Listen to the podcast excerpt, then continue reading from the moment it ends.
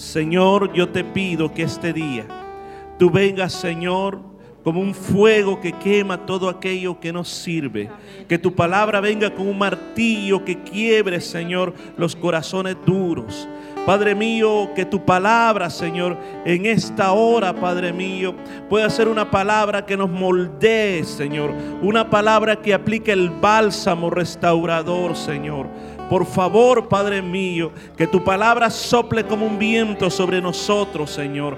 Padre mío, que este día podamos ser edificados por tu palabra. Espíritu Santo, tú ya estás aquí. Y yo te pido, Señor, que tomes control, Señor, control y autoridad en esta hora. Y que, Señor, no sean mis palabras, sino que seas tú hablando a nuestro corazón. En el nombre de Jesús. Amén, y amén. Mateo 5:4 dice la palabra de Dios, es un versículo bien cortito.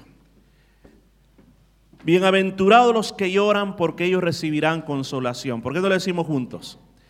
Bienaventurados los que lloran porque ellos recibirán consolación. Pueden sentarse hermanos. Amén. Qué lindo es estar en la presencia de Dios y poder disfrutar como hemos disfrutado este día aquí. Y algo que hace algunos días comenzamos, bueno, la semana pasada, si usted no vino, nosotros anunciamos de que íbamos a comenzar un, curso de discipulado. Yo los quería sorprender porque cuando hablamos de discipulado, pues se piensa de que vamos a ir, como dicen, al ABC, ¿verdad? Lo primero.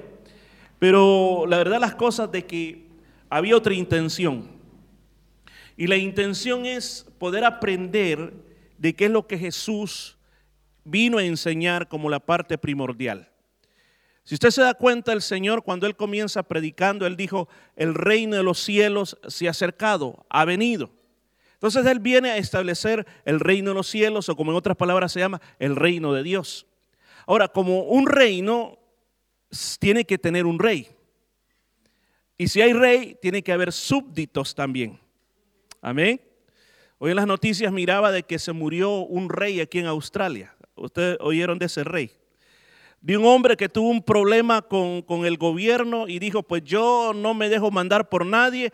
Aquí en mi farma establezco mi reino y le llamo reino fulano de tal, me autoproclamo rey y también produzco mi propia moneda, pero él solo con sus hijos ahí. Así que hoy anunciaron que murió, dicen, no sé a quién le va a quedar el reino, dicen. Pero burlándose porque nadie, nadie reconoció a ese rey. Pero la verdad las cosas que nosotros tenemos que entender que formamos parte de un reino. ¿Cuál es el reino que formamos parte? El reino de Dios. Entonces cuando Jesús viene, Él comienza a hablarle a sus discípulos y no solo sus discípulos, había muchas otras personas escuchando lo que Jesús estaba diciendo. Y Él comienza a hablar de lo que va a requerir de todas aquellas personas que entren al reino. Mateo 5, Mateo 6 y Mateo 7 nos hablan de esos principios de que tenemos que vivir los que estamos en el reino. En otras palabras, es la constitución que nosotros tenemos que seguir. Entonces él comienza y comienza a hablar allí en Galilea, él se encontraba al norte, y estando en Galilea, él comienza a enseñar este discurso que hoy estamos estudiando.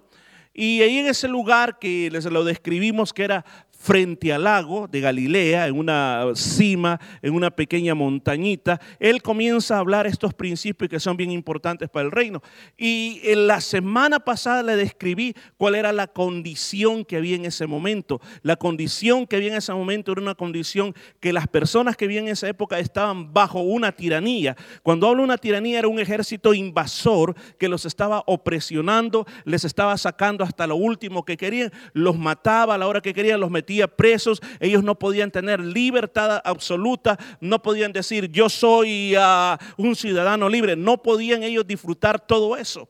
Las personas no tenían también abundante comida, eh, lo que lograban pescar, eh, ahí si usted puede ver este lago de Galilea, ellos vivían de la pesca, pero sin embargo no alcanzaba por la cantidad de, de impuestos que ellos tenían que estar pasando. Entonces Jesús viene y comienza a establecer un mensaje para sus ciudadanos, un mensaje donde él está tratando de establecer es que no importa las circunstancias que estén alrededor, tú tienes una bendición. ¿Aló? ¿Está conmigo?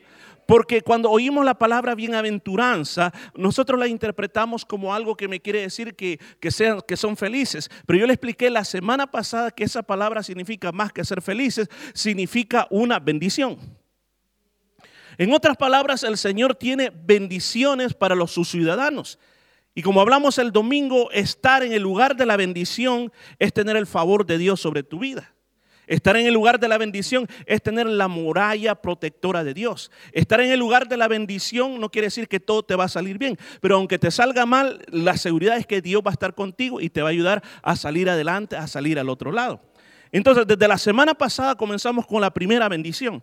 Y la primera bendición fue para quiénes? Para los pobres. Muy bien dicho. Para los pobres en espíritu. Porque no podemos hacer el, punto y aparte, eh, bienaventurados o benditos los pobres. No, dice los pobres en espíritu. Y yo le expliqué que esa bendición tenía que ver con aquellas personas que han sido desposeídos de todas las cosas, no tienen nada, pero están confiando en Dios para poder seguir adelante. Hay una bendición y la bendición es que Dios va a estar con nosotros, no importa lo que pases en tu vida, Dios va a estar con nosotros. Ahora vamos a esta segunda, que es la de este día, que dice, bienaventurados los que lloran, porque ellos van a recibir, ¿qué dice que van a recibir? Consolación. Entonces, imagínense, vamos a tratar de entender qué es lo que quiso decir el Señor cuando lanzó esta bendición. ¿Para quién es esta bendición? Yo sé que hay personas que se pasan la vida llorando todo les produce llanto. Por todo lloran. Lloran porque llovió en la noche, lloran porque hace mucho calor, lloran porque salió un pelito blanco aquí, eh, lloran porque subieron unas libras de más. Por todo lloran, pasan llorando todo el día. Pero ¿a qué se refiere cuando, cuando está diciendo la palabra de Dios aquí los que lloran? Mire, en su palabra original lo que significa es esto, dolor o duelo por la muerte de un ser amado. Mire qué profundo es la palabra aquí, llorar. Segunda cosa, pesar que no se puede ocultar y que no se puede contener las lágrimas. Es ese llanto que no solamente, sino que es lágrimas, lágrimas, lágrimas. En mi país tenemos una expresión, como dicen, a moco suelto llorando, llorando, llorando. Es un, dolor, pero muy grande. En otras palabras, Jesús casi está diciendo, bendito aquella persona que está de duelo como que se le ha muerto un ser querido.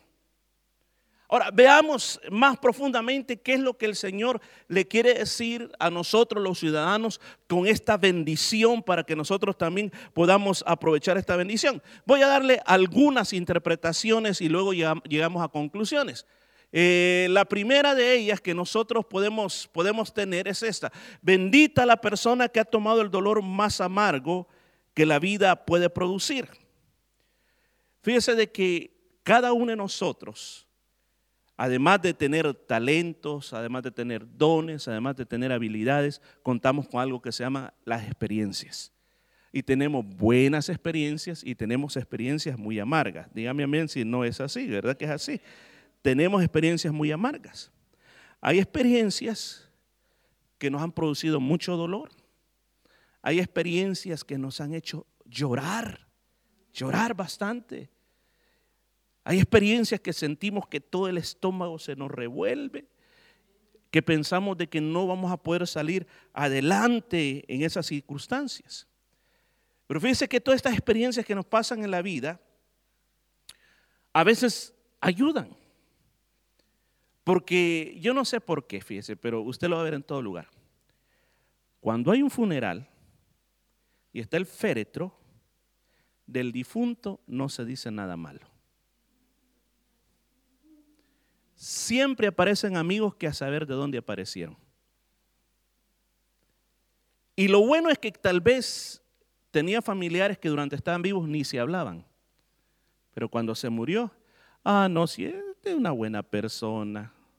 Sí, si ustedes supieran todo lo, lo bueno que tenía.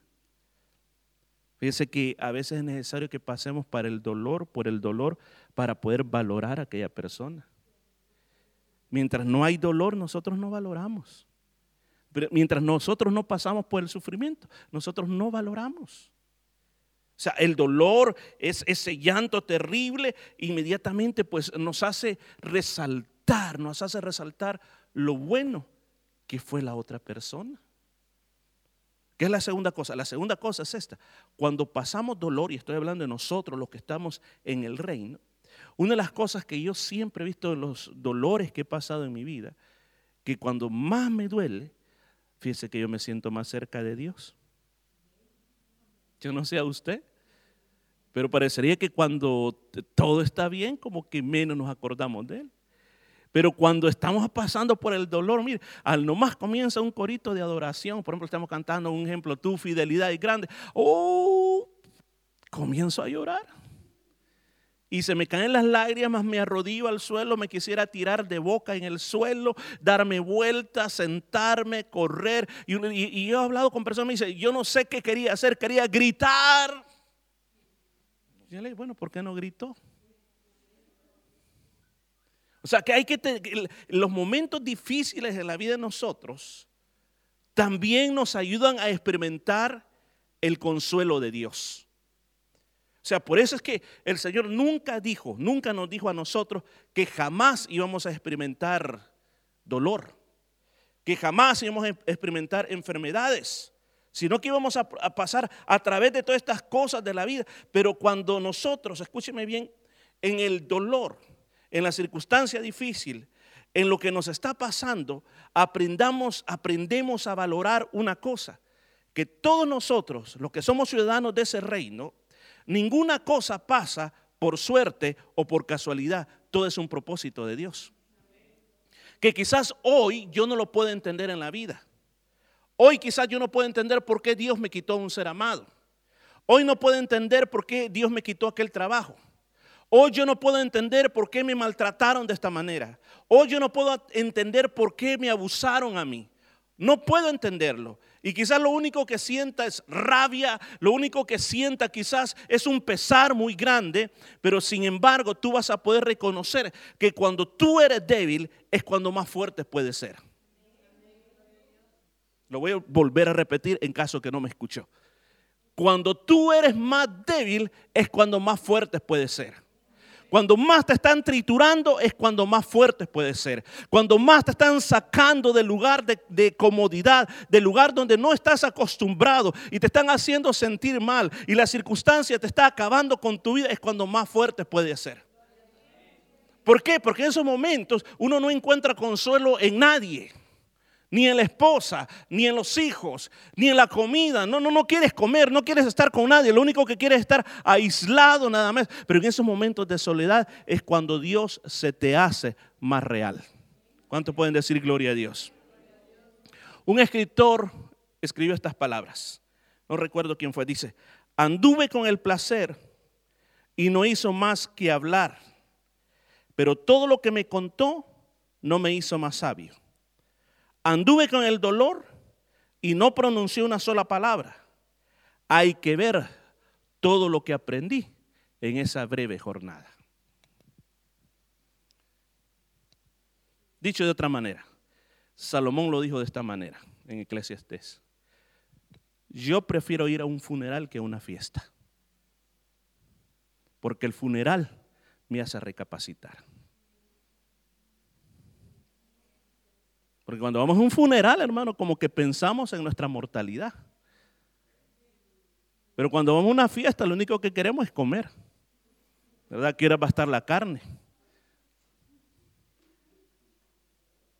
Pero cuando pasamos, escuchen, nosotros, los ciudadanos del reino, cuando pasamos por esas cosas que nos dan dolor, ese momento, porque recuerden, no hay dolor que sea para siempre. Y aunque ese dolor me lleve a la tumba, pues va, a parar cuando me vaya. Pero no hay nada que es para siempre. Pero esa jornada algo te va a enseñar. Ahora, todo, cada vez que tú lo veas desde el punto de vista de Dios. Porque si lo vemos desde el punto de vista de nosotros, lo que podríamos decir, yo no me merezco esto. ¿Por qué me pasó a mí? ¿Por qué no le pasó a fulano de tal? Él, él se merecía esto para que le, pagara todo lo que ha estado haciendo. Pero, escúcheme pero llega momentos en nuestra vida que eso, esa breve jornada del dolor nos enseña tanto. ¿Por qué? Porque aunque lloremos, a nosotros las experiencias de dolor nos enseñarán mucho más a entender qué es realmente el ser consolado por Dios. Veamos otra cosa más. En segundo lugar, ¿será que el Señor quiso decir, benditos los que están desesperados y apenados por el dolor y el sufrimiento que hay en el mundo? O sea, la verdad es que vivimos en un mundo de que hay tanta injusticia. Hay tantas personas de que no tienen las mismas oportunidades que quizás nosotros ahora tenemos. Hay personas de que nacen, son esclavizados y mueren como esclavos. Recuerdo, leí esta historia de un señor que se llamaba, creo que así se dice el nombre, Shaftesbury, un inglés. En Inglaterra, en el Reino Unido, un hombre muy famoso por su filantropía. Ayudó a muchas personas, estableció escuelas, clínicas, hogar para los pobres y un montón de cosas. Él en su biografía dijo, una de las cosas que a mí me motivó volverme rico no era para disfrutar de la riqueza, sino porque cuando yo era pequeño hubo algo que marcó mi vida.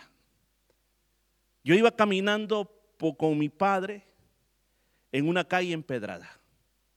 Y pude ver el funeral de una gente muy pobre. Aquella caja que yo vi era una caja con madera casi podrida. Se miraba el que iba adentro, porque le hacían eh, ciertos pedazos, le faltaban a la caja. Iba en una carreta. La carreta le iban tirando unos hombres muy borrachos que venían riéndose, venían haciendo bromas del difunto.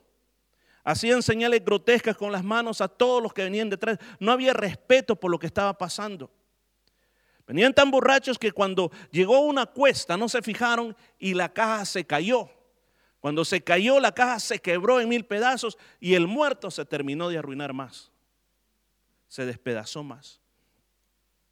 Cuando yo vi eso, dice él, me llegó tanto al corazón que yo sentí un coraje muy grande y, dijo, ¿por qué? ¿Por qué en el mundo hay gente que tiene que vivir de esta manera?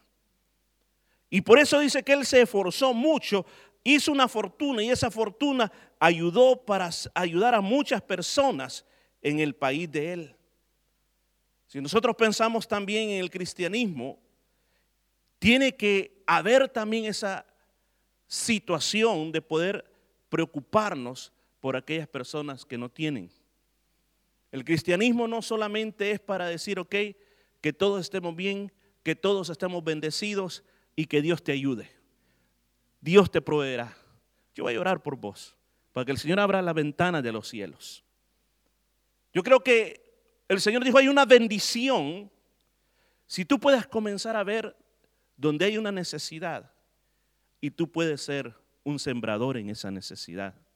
Tú puedes ser una persona que dice, Dios me ha puesto dar algo aquí a esta persona. Yo creo que si en las iglesias miráramos eso y pudiéramos no solamente sentir un sentimiento al respecto, sino tomar una acción con lo que tenemos. Escuche, con lo que tenemos. Porque no espere tener miles para poder hacer algo. Con un dólar usted ya puede hacer algo. Yo recuerdo un hermano de que hizo muy feliz a uno de mis hijos, el más pequeñito de todos. Recuerdo que andaba el niño por ahí corriendo y este hermano siempre le traía un pan.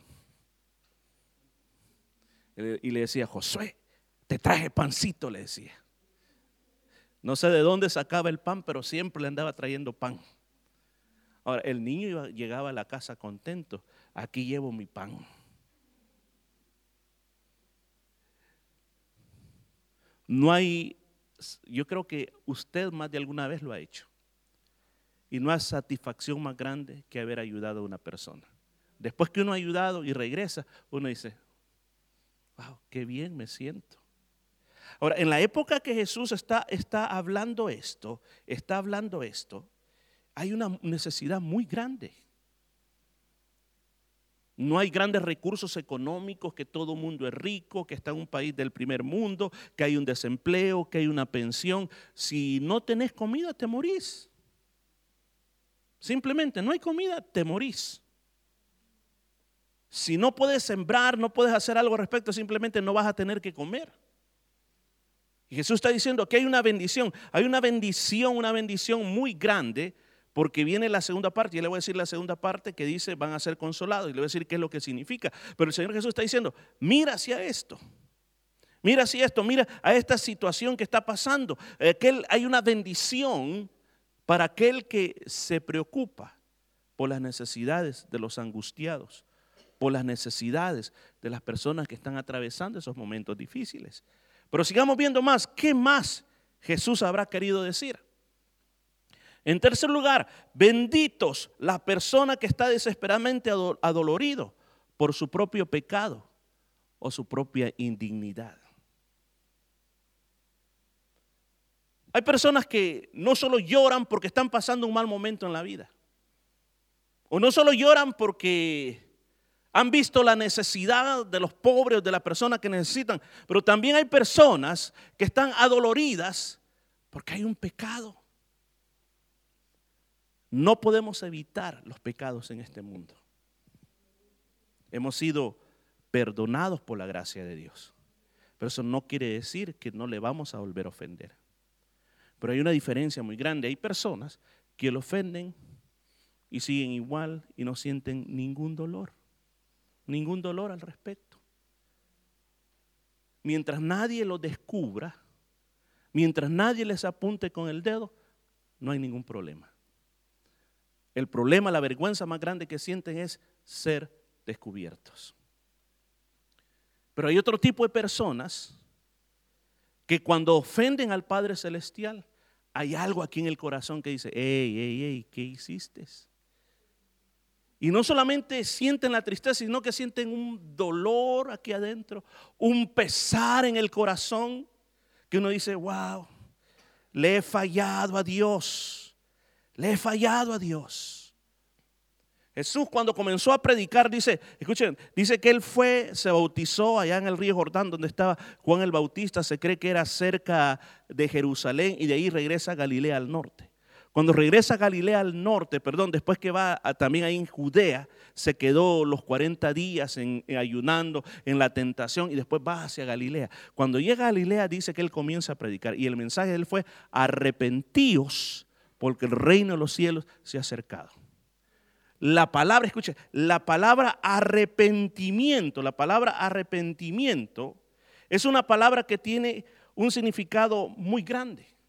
Es un significado de que tú llegas a sentir dolor por algo a tal grado que tú decides hacer un cambio al respecto. Comienzas a sentir como, imagínate como el niño, voy a ponerle este ejemplo, como el niño que le comienza a robar cinco centavos al Padre, diez centavos al Padre. Y todos los días comienza a sacar diez centavos. Y claro, como son diez centavos, nunca se da cuenta. Y lo sigue haciendo hasta que un día lo descubren haciéndolo. Hasta ese momento no se había dado cuenta del mal que estaba haciendo. Como todo estaba bien, quizás la primera, la segunda vez hubo un sentir, pero ya la tercera, la cuarta vez ya no se hizo tan normal. Pero el día que es confrontado el día que le dice, ¿por qué lo hiciste? El día que le señala, le dice, el día que le dice, te voy a castigar por lo que has hecho. Ese día, cuando mira esos ojos de su padre, que quizás con mucho amor, pero lo está corrigiendo, ese día se da cuenta de la gravedad de su pecado y ese día se da cuenta que necesita cambiar. El arrepentimiento a nosotros nos lleva, nos lleva a cambiar de nuestro camino. Nos lleva a tomar otra decisión. Pero como esto estamos hablando, esa desesperación, ese dolor por el pecado que, que, se comete, esa que uno llega a sentirse, Señor, uno llega a sentirse de esta manera, que no somos dignos del Señor. Ojo, pero ojo, yo voy a poner aquí un puntito. Usted puede sentirse que no es digno de acercarse a la gloria de Dios, pero a través de su Hijo Jesucristo, usted tiene acceso. Ahora, veámoslo de la otra manera. Tampoco somos de los que pensamos. Como yo tengo acceso, puedo hacer lo que quiera, me perdona y tengo acceso. No. Ponga atención en esto, por favor. ¿Qué produce el pecado?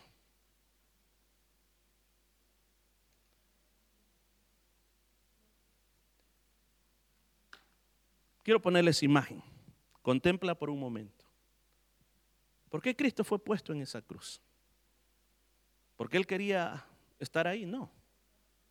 Dice que, lo voy a decir de otra manera, el salario, el sueldo del pecado vino sobre Él. O sea, en otras palabras, lo que deberíamos de pensar es que quienes deberíamos estar ahí somos nosotros. Cada uno del ser humano, porque todo dice que hemos pecado delante de Dios.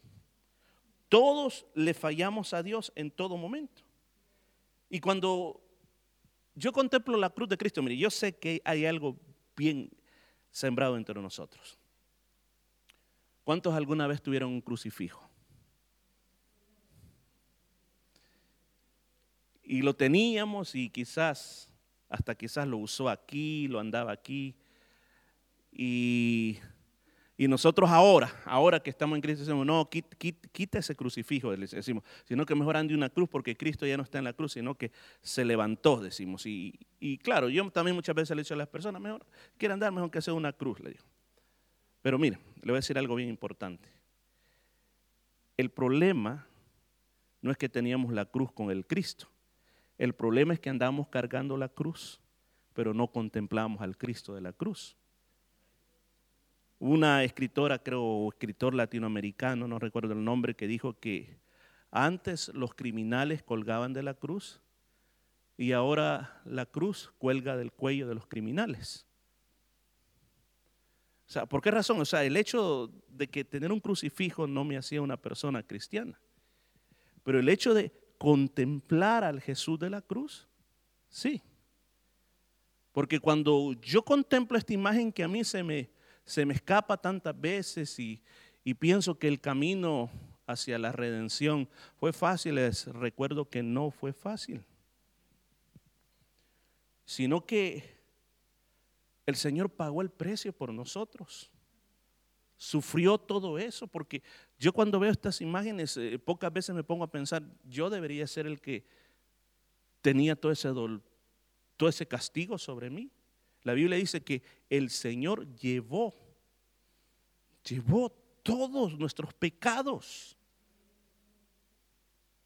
¿Para qué? Para que nosotros hoy podamos ser libres. Para que hoy nosotros podamos estar aquí bien felices, cantando, orando. Pero Él se hizo pecado por nosotros. Entonces se nos olvida, o sea, cuando nosotros pecamos, se nos olvida esto. Cuando nosotros le fallamos a Dios, se nos olvida que Jesucristo murió en la cruz por nosotros. Se nos olvida que Él pagó el precio por nosotros. Se nos olvida eso. Solo piensa por un momento, sobre mí había una condenación, el infierno simplemente iba a existir en la tierra, pero el infierno, el castigo, porque era un pecador, pero Jesucristo se puso y dijo, no, no, mira, Morris, vos no vas a morir. Yo voy a llevar los clavos por vos. Yo voy a dejar que me hagan todo lo que me hagan, lo voy a hacer por vos para que vos seas libre, para que vos disfrutes de lo bueno que yo tengo. Aquí es cuando nosotros como creyentes tenemos que, comenzar a pensar, comenzar a ver de que nuestro corazón tiene que quebrantarse y ser un corazón agradecido por lo que Jesús hizo en la cruz. Hay una canción que a mí me gusta mucho, se me olvida el cantante, pero esta canción dice así, si acaso se me olvida, por si acaso se me olvida, dice. Y luego en el coro dice, llévame a la cruz, donde todo comenzó. En el caminar cristiano se nos olvida que todo comenzó en la cruz. ¿Se acuerda aquella canción antigua que fue una de las primeras que oí cuando tenía cinco años? En la cruz, en la cruz. Yo primero vi la luz. Y después, ¿quién se acuerda? ¿Qué más decía? Y las manchas de mi alma yo la vez. Fue ahí por fe. do vi a Jesús. Una canción muy linda, muy hermosa. O sea, ¿qué es lo que ahí te apunta? Y entonces uno decía, esas canciones son para los amigos. Sí, pero también para nosotros. Porque no se nos tiene que olvidar. No se nos tiene que olvidar que cuando yo contemplo todo esto, inmediatamente yo tengo que quebrantar mi corazón. Tengo que quebrantar mi corazón. Uno de los grandes avivamientos que, que pasó en Escocia, eh, la persona que Dios usó en esa época, se me escapa el nombre en este momento, dice que todo comenzó por medio de las oraciones. Los hermanos en Escocia comenzaron a reunirse para, Robert Evans se llama, Robert Evans, se comenzaron a reunir solo para orar por un avivamiento. ¿Por qué? ¿Qué había pasado? La gente ya no iba a la iglesia. Las iglesias estaban quedando vacías, pero los pubs estaban llenos. Las casas de apuestas estaban llenos. La prostitución aumentaba, el ladronismo aumentaba. Dice que en esos momentos la iglesia en Escocia comenzó a buscar en oración al Señor. Robert Evans estaba en una reunión de oración y cuenta la, historia de que mientras oraba, él comenzó suavecito a decir, dobléganos Señor, dobléganos Señor, dobléganos Señor. Y eso comenzó a hacerlo más fuerza. Dobléganos, Señor. Dobléganos. Y, después de eso se comenzó a gritar como un clamor. Dobléganos, Señor. Y después toda la gente que está ahí. Dobléganos, Señor. Dobléganos, Señor. En inglés creo que se dice ven das. Creo que subir las palabras literal como ven, como doblanos, Señor. Doblanos, Señor. Dice que comenzó a venir un avivamiento muy grande porque la gente entendió que era quebrantándose delante de Dios como iba a venir el avivamiento. Mira estas palabras.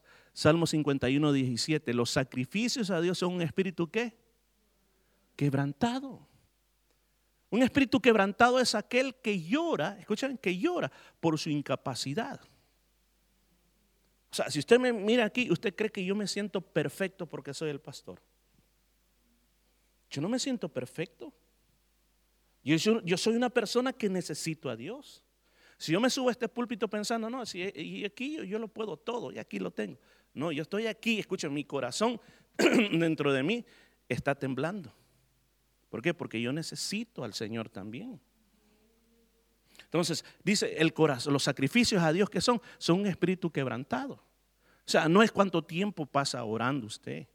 No es cuánto tiempo pasa cantando, sino que es el quebrantamiento del espíritu. Porque cuando tú haces, dice que el Señor no va a despreciar al corazón humilde y arrepentido. Amén. Antes la gente llevaba corderos, vacas, harina, palomitas, montón de cosas delante de Dios. Pero hoy, escúchame bien, hoy el Señor te pide algo, te pide tu corazón quebrantado, te pide tu corazón humilde. Fíjense que aquí en esta iglesia pasa esto, que muchas veces el Señor nos habla poderosamente y nos quedamos ahí sentados, no nos movemos de la silla. Y si alguien predica una palabra, viene usted y dice, no, hombre, es que usted no sabía lo que estaba predicando. Yo lo hubiera predicado mejor. ¿Qué este dijo? No, que dijo este de los bienaventurados. No, mira, es que esto no es así, esto tiene que ser así, así, así. Bueno, avíseme, yo le paso el micrófono a usted. Pues. Para el otro, el otro miércoles. Amén, vaya, pareció, ya se descubrió el primero allá atrás. Vamos a hacer liberación más tarde. Espíritu quebrantado. La iglesia necesita esos corazones quebrantados. ¿Por qué razón? Porque cuando, cuando nosotros leemos aquí que dice que Dios no va a despreciar un corazón humilde y arrepentido. Jamás lo va a despreciar Dios. Y termina diciendo, bueno, hablé y quiero resumir lo, lo, que las tres cosas que he dicho. ¿Cuál fue la primera cosa? Ya se me olvidó, ayúdeme. ¿Cuál fue la primera cosa que hice? Benditos aquellos que que sienten que que pasa circunstancias difíciles, el dolor está sobre ellos actuando, pero saben que, que Dios está ahí. La segunda, aquellos que, dijimos que, que miran Él, pero lloran porque miran qué? Que hay necesidad, dolor en el mundo. Y en este dijimos, bienaventuradas las personas que, que saben de que, de que necesitan, de que por nuestra propia cuenta no vamos a poder. Lloramos por qué? Lloramos por nuestra imperfección. Si usted se siente perfecto, hermano, usted tiene un problema.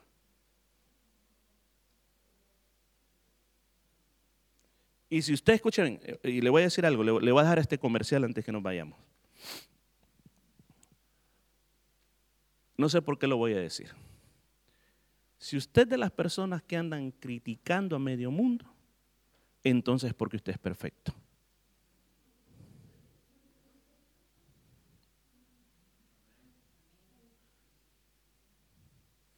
Yo he tenido personas que, a veces, eh, por ejemplo, me, tocaban el estómago, pastor, más ayuno. Y yo me le quedaba viendo al estómago de la otra persona y diciendo, bueno, ¿cómo me estás diciendo más ayuno si mi estómago es más pequeño que el, que tuyo?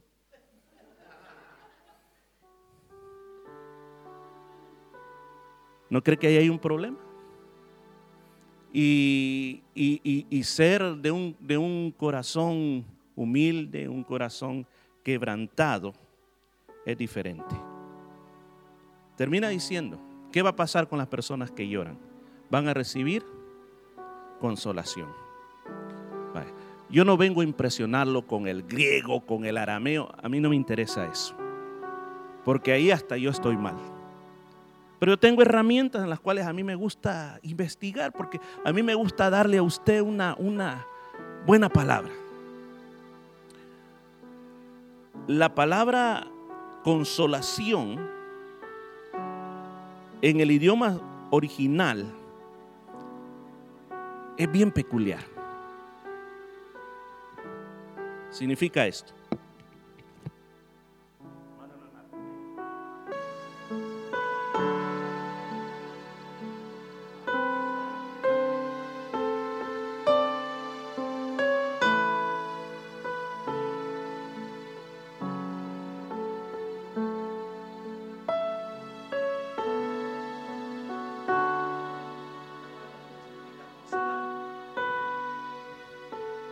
No solo significa, hoy venga mi niñito, ru, ru, ru, ru, ru. No, Dios te está diciendo, Jesucristo está queriendo decir, está llorando, no te preocupes, mis brazos te van a rodear. Escuche eso, porque es lo que significa la palabra, es un abrazo, es una compañía. El Señor te está diciendo, vas a tener un hombro sobre el cual vas a llorar. Yo prefiero llorar en los hombros del Señor que en cualquier otro hombro. Porque los brazos del Señor son poderosos. Y no solo eso. Qué lindo es cuando alguien te abraza y aquí al oído te da palabras. Y te dice, no te preocupes. No te preocupes. Y el Señor dice, cualquier cosa que esté pasando, cualquier situación que tú estés atravesando, yo voy a estar contigo te voy a ayudar, te voy a sacar adelante. Estás llorando, pero que no sea un lloro de impotencia. No, que sea un lloro porque necesita ser consolado de parte de Dios. Yo le invitar a que se ponga de pie. Póngase de pie, por favor. Y vamos a hacer algo diferente. ¿Por qué no nos acercamos todos al altar, por favor? Vamos a terminar adorando aquí al Señor al frente. Llenemos el altar y que la palabra de Dios este día produzca un impacto fuerte y que este día podamos sentir ese abrazo del Señor, que el Señor nos abrace grandemente y que si esta noche da la casualidad de que tú estás pasando una situación de dolor, pueda ser consolado por Dios.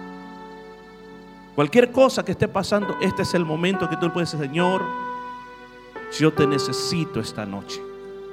Yo necesito tu presencia. No quiero que nos vayamos y, ok, qué lindo predico. Usted no viene a calificar lo que yo le, lo que le dije. Usted viene a beber de la presencia del Señor. A eso viene. Nosotros los predicadores simplemente le enseñamos lo que dice la Biblia, pero ahora le toca a usted y me toca a mí decir, Señor, yo quiero que tú me llenes. Yo quiero sentir ese abrazo en mi vida. Quiero sentir que tú me tengas abrazado ahí y no me sueltes jamás. Quiero sentir tus brazos esta noche, Señor. Muévete en mi vida, muévete en mi vida. Cantamos esa canción, por favor, cantémosla. Y vamos a adorar al Señor, a entregar todo en las manos de Él. Gracias, Señor. Gracias, Señor. Gracias, Señor Jesús. Gracias, Señor Jesús. Gracias, Señor Jesús. Gracias, Señor Jesús. Me presentaré.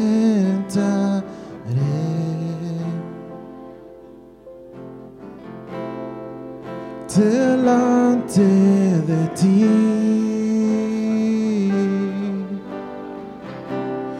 Y esperaré.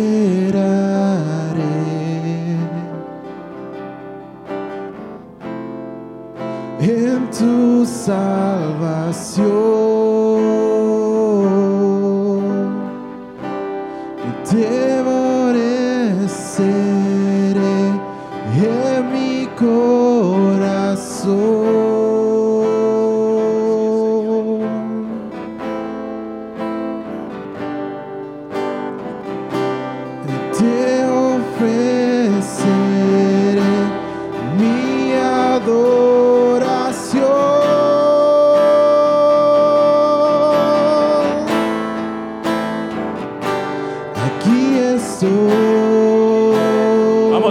Señor. En tu presencia.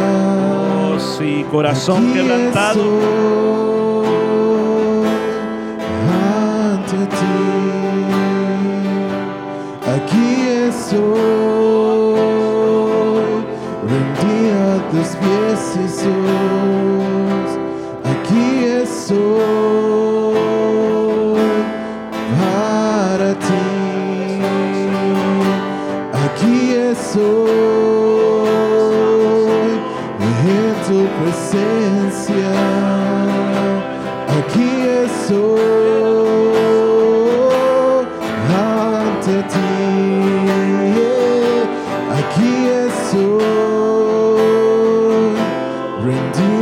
Tus pies, Jesús.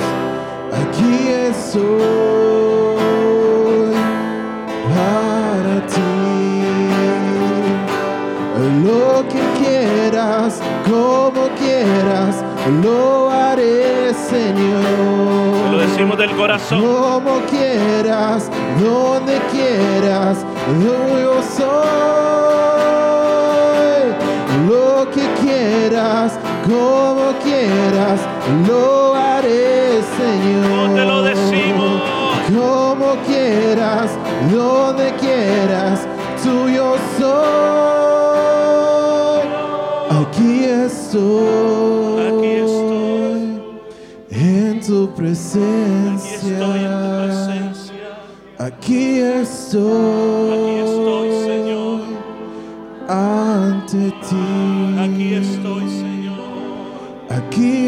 Aquí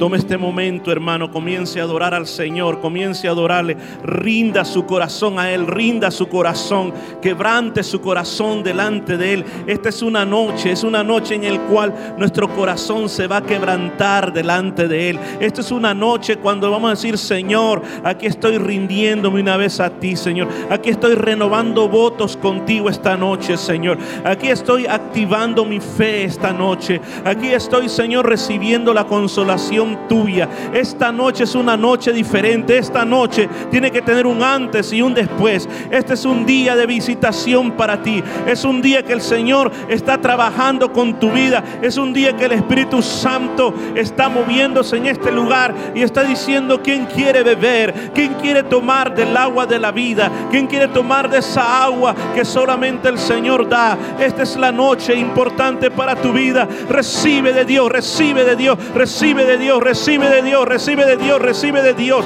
En el nombre de Jesús, métete en el río de Dios, métete en el río de Dios. Aleluya, abre tu boca y comienza a anhelar con desesperación la consolación de Dios, el abrazo de Dios. Que ese abrazo te abrace fuertemente. Dile, Señor, abrázame, abrázame, abrázame, abrázame, abrázame, abrázame, abrázame, Señor, abrázame, Señor, abrázame, Señor, con tu abrazo de amor. Díselo, Señor, yo quiero sentir tu abrazo de consolación. Me he sentido triste, Señor, me he sentido triste, me he sentido triste, Señor, me he sentido desanimado, me he sentido, Señor, totalmente que he perdido la fuerza. Pero esta noche, dile, Señor, abrázame, abrázame, abrázame, cambia mi luto, Señor, cambia ese luto en gozo, cambia, Señor, esa perspectiva de la vida que yo tengo, Señor. Devuélveme el gozo de la salvación, Señor. Por favor, haz la obra en mí esta noche. Haz la obra en mí, Padre eterno. Haz la obra en mí, Padre eterno. Pídeselo al Señor desesperadamente. No nos vamos a la casa, sino le dice, Señor, necesito y que le experimentes en tu vida. Que este sea tu tiempo, que este sea tu momento, que ese sea el tiempo de cambio, que sea el tiempo de una nueva luz en tu vida. Que la luz de Dios alumbre más grande que antes. Que en este momento tú comiences identificar que tú no eres todopoderoso, sino que Él es el todopoderoso. Que tú comiences a identificar que es tiempo que te bajes del trono, que es tiempo que te quites la corona, que es tiempo que permitas que el Señor se entrone en tu corazón, que una vez más tome el reinado de tu vida. Hemos tomado control de nuestras propias vidas, le hemos quitado la corona. Nosotros decidimos, nosotros tomamos las decisiones, nosotros hacemos como queremos, mas no dejamos que Él haga como quiera. Él es el rey, no nosotros. Él es el Señor, no nosotros. El trono no es de nosotros. El trono de mi vida no es para que yo me siente. El trono de mi vida es para el Señor. El trono de mi vida es para que Él reine. El trono de mi vida es para que Él tome la autoridad en mí. Quebrántanos, Señor. Dobléganos, Señor. Dobléganos, Señor. Dobléganos, Señor. Vamos con fuerza.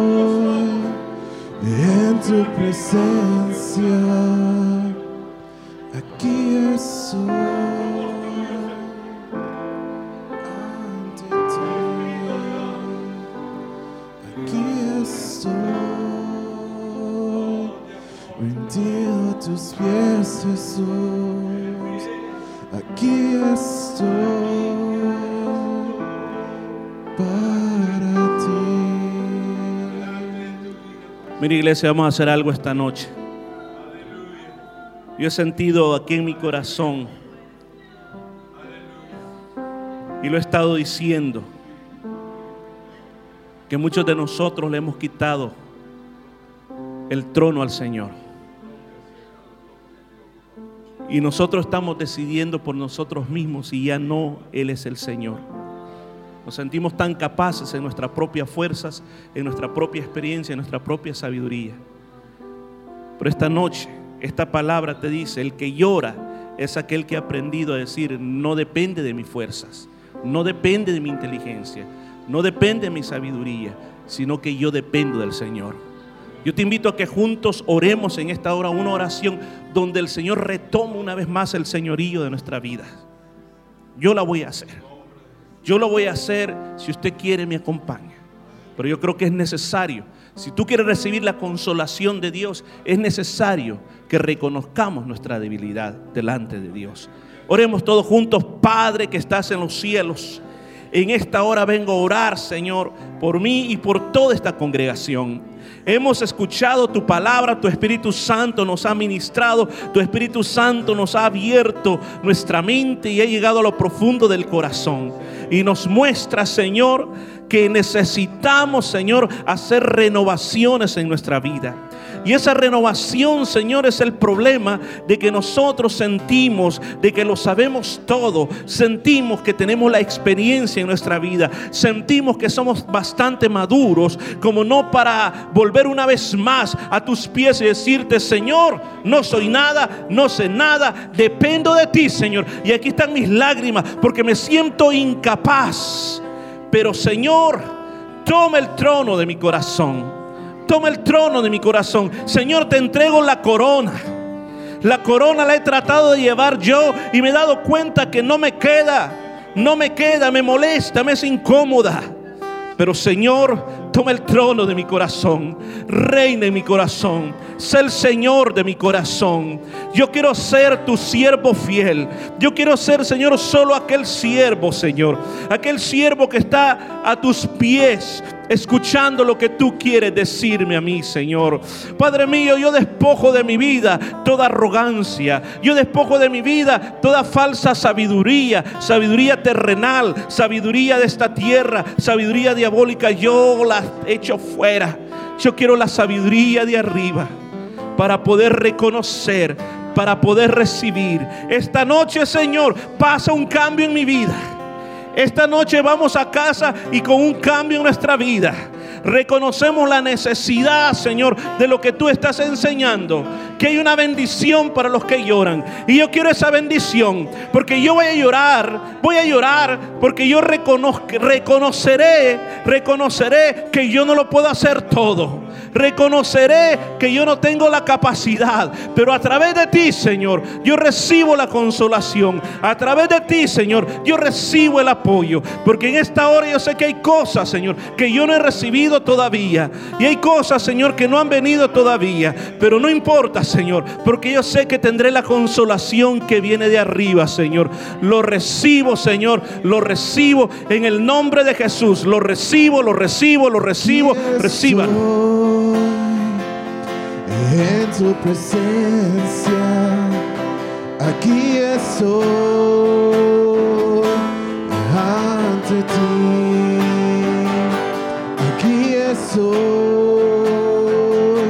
rendido a tus pies, Jesús. Aquí estoy